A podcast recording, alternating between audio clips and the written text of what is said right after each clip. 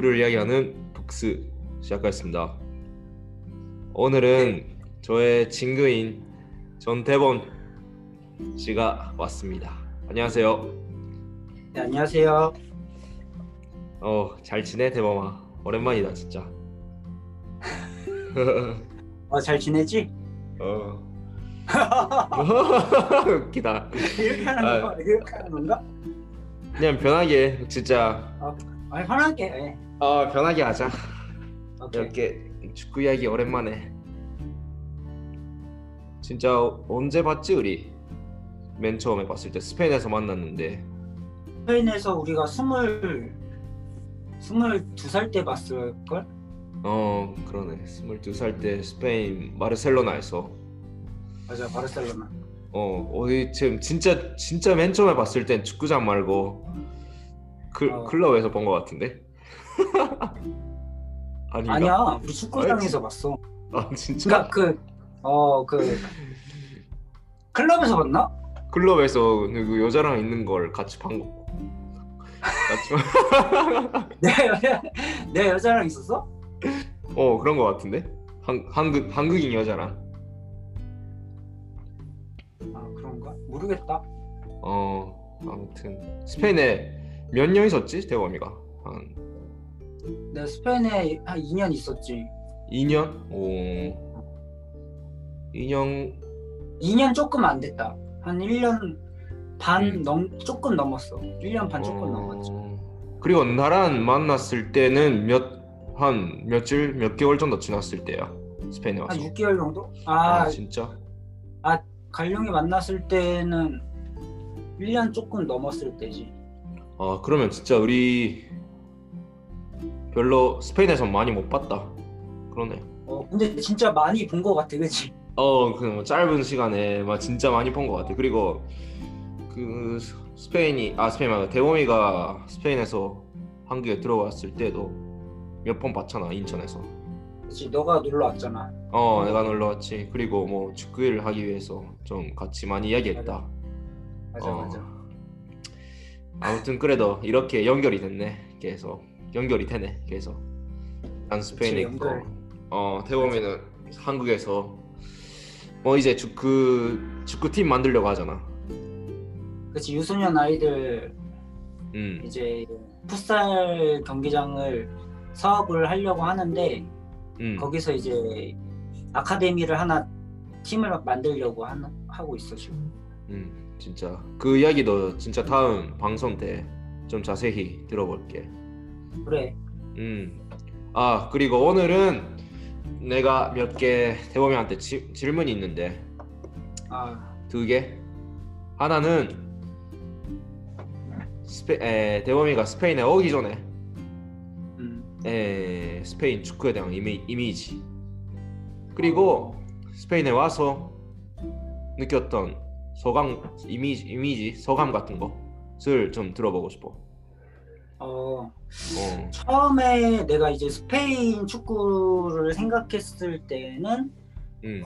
이제 스페인 프리메라 리그를 한국에서 많이 봤었지 내가 그때 음. 근데 이제 축구를 보니까 또 뭐 패스 플레이를 많이 하더라고 음. 스페인 어 뭔가 패스 위주로 하고 EPL 같은 경우는 이제 공수 전환이 빠르잖아 드리블이라든지 이런 게 음. 좀 스피드가 빠른 축구인데 이제 스페인은 뭔가 이제 음 뭐 드리블, 뭐 스피드 이런 것보다는 패스 플레이를 좀 많이 하는 축구라고 생각을 했어. 음. 그러다 보니까 뭔가 몸싸움도 EPL보다 그 프리미어리그보다는 어 몸싸움이 그렇게 거치는 축구는 아닌 것 같다 생각을 했는데 막상 스페인에서 축구를 해본 결과 몸싸움이 음. 엄청 치열하더라고. 음. 어 그리고 패스 플레이는 당연한 거고 뭔가 몸싸움이라든지 이런 게 좀 그래도 어느 정도 낮을 줄 알았는데 음. 근데 그게 몸싸움 같은 게 강하고 진짜 거친 축구라고 생각이 생각을 했어 스페인 갔을 때 어. 그걸 몸소 겪어보니까 좀 그게 많이 근데 대범이가 한국에서 축구를 하고 있었을 때 스페인 오기 전에 어 뭐 대학교까지 고려 고려대였나? 아니 송호대학교라고 어. 근데 대학교 축구도 피지컬이 한국은 특히 아시아 안에서는 많이 치열하잖아. 어 그치 어 그런데도 해외로 해외에서 음, 대범이가 별로 피지컬 축구 이미지가 없었던 스페인도 피지컬이 치열했어? 그치 아무래도 이제 아시아보다는 서양 쪽에 그런 사람들이 피지컬적으로 또 이제 커, 크잖아. 음 어 그러다 보니까 그게 더 나는 또 이제 피지컬 쪽으로 좀 이렇게 큰 게 아니잖아. 그치 어, 그래서 이제 서양인들이랑 한번 이렇게 몸싸움을 해봤는데 어 진짜 거칠더라고. 음, 음. 더 훨씬 더 한국보다 어 그치 대범이가 스페인에서 한한 시즌 플레이 했잖아 경기 뛰었잖아 어. 계속 어, 그 마, 마르티네이었나? 아, FC? 마르티네. 어 거기도 처음에 뭐지 거기 B 팀에서 뛰었나? A 팀이 한 어. 5부 5부나 4부 있었잖아. B 팀이 6부나 7부 있었잖아. 그, 그 당시. 어. 우승했나? 니 우승했잖아. 우승했지. 어. 그때 B 팀 6부 6부 7부 6부로 올라간 거지 그때 아마. 그치? 어. 스페인이 되게 팀이 많잖아. 어, 그래서 뭐 6부나 7부도 수준이 그래도 높잖아. 높고 뭐 피지컬도 치열하고 많이 고생이 많겠다 그러면. 그치. 근데 스페인 같은 경우는 8부 리그부터 시작을 하잖아. 어.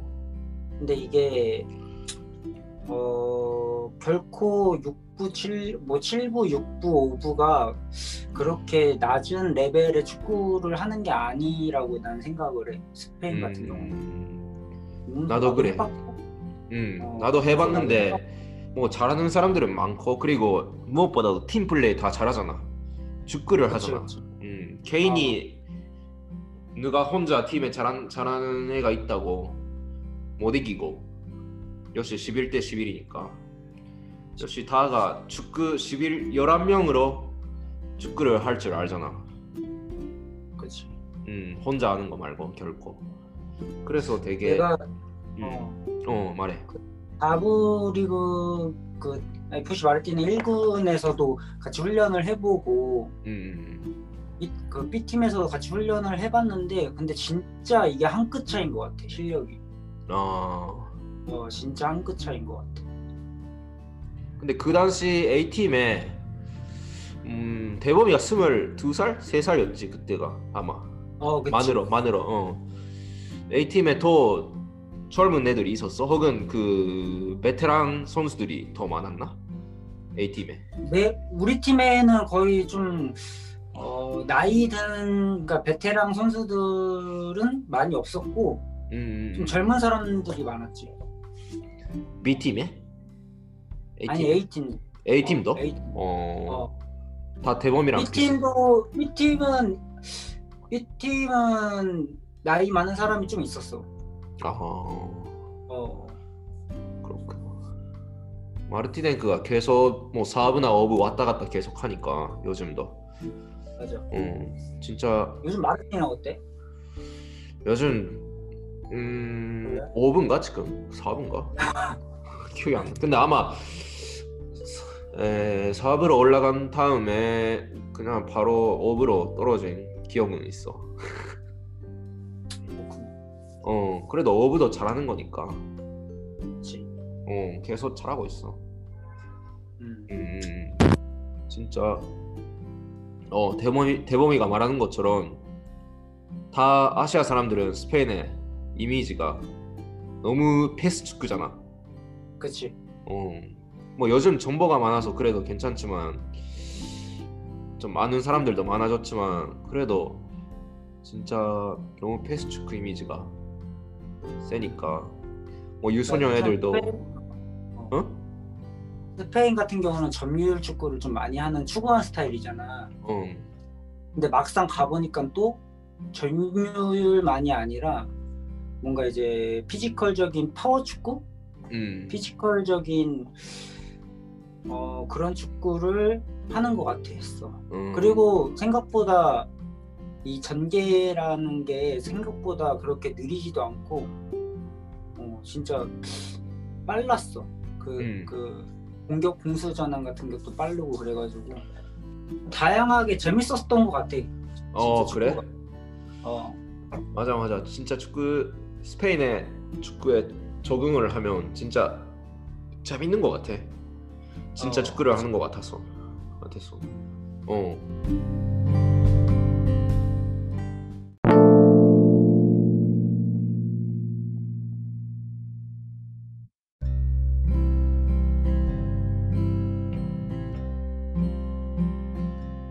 처음에 갔을 때는 엄청 힘들었어. 왜냐면은 음, 어, 한국 사람이 나쁜 나, 나밖에 없었고 음, 그리고 언어도 안 통하고 음, 어, 그러다 보니까 좀 많이 힘들었던 것 같아요. 그러니까 한 달 나 간 스페인 간 지 한 달 만에 향수병 걸렸지. 아 다시. 그래 어, 와. 다시 이제 돌아가고 싶었던 기억이 커. 맞지? 어 맞아 맞아 나도 좀 그런 시기는 있었어 너무 멀리 온 너무 진짜 집에서 멀리 온 느낌 좀 마음이 안전이 돼야 좀 축구에 집중을 할 수 있잖아 맞아. 근데 해외 나가면 그러지 못하니까 혼자 시간이 너무 많잖아 친구도 없고 가족도 없고 어, 그치. 어 사람 그러다가 진짜 이제 관련이 만나서 그래도 어. 그나마 생활을 했었던 것 같아. 그래. 어, 어 즐겁게 지낸 것 같아 우리 그래도 그치. 어 그리고 너 기억하는지 어떤지 모르지만 마지막에 에 사브 리그 오르타 음. 기억나? 그 테스트 본 거. 아, 어, 어. 어, 아마 대범이가 스페인에서 에, 스페인에 있는 동안 오르타가 제일 좋은 팀이었어 테스트 본팀 아, 중에서 진짜? 어, 어. 그, 그 당시 사부에 있었고 어, 어 지금 지금 오르타 있잖아 너 빅tor 바, 바르데스 알아? 바르데스 그 옛날 바르셀로나 골키퍼 아, 어, 어, 어. 발데 발데스? 바르데스 어 그 빡빡이 어, 얘가 감독이야 지금 아, 진짜? 어 그래서 사부 리그에서 계속 잘하고 있어 와, 씨, 대박이다. 어 거기 팀에 나도 뭐 대범이가 테스트 보는 거 봤지만 테스트 본 기억은 있어? 그 어땠는지 있지, 그 그때 이제 테스트를 봤을 때는 나 하루밖에 못 봤잖아. 그때 어, 당일날. 맞아. 어 맞아 어, 근데 그 테스트를 봤을 때 상대, 그러니까 테스트 받으러 온 사람들이 다 진짜 다 잘했었어 그때. 어 보니까 실력이 없는 사람들이 없더라고. 다 실력을 음. 가, 실력이 가지고 있고 또 어느 정도 볼을 좀 차는 사람들이 모여 있, 있었던 걸로 기억을 해. 내가 그때. 어, 어, 근데 내가- 다만 아쉬운 거, 어 말해 말해 다만 아쉬운 거는 이제 하루밖에 그 테스트를 못 본 게 좀 아쉬웠지. 어 맞아 대범이도 잘 적응을 하면 더 실력이 나왔 좀더 잘할 수 있었던 것 같아 나 내가 봤을 때는 맞아. 어 맞아. 어 오케이 오케이 일단 오늘은 끝이야? 응 접반성은 이 정도로 할까? 그래 그래. 어 다음 방송 때 어떻게 어떤 이야기 할까? 내가 다 다시 질문을 다시 준비를 했는데 어. 에 잠깐만 근데 오늘 많이 한 건가? 이 정도면? 음 별로 그냥 15분 20분 한 것 같은데 오늘은 그냥 가- 맛보기로 이제 했다고 음. 하- 생각하자. 어 오늘만 말고 아마 세 번 다섯 번쯤은 계속 이런 식으로 될 것 같아 그래. 어 그래도 이것도 이것도 우리의 스토리잖아 그래. 음. 아, 맞다. 다음. 다음 그거 다음 방송에서는 한국이랑 스페인 한국 축구랑 스페인 축구의 차이점 아 차이점. 어에 그래. 대해서 좀 이야기하자. 네. 음, 오케이. you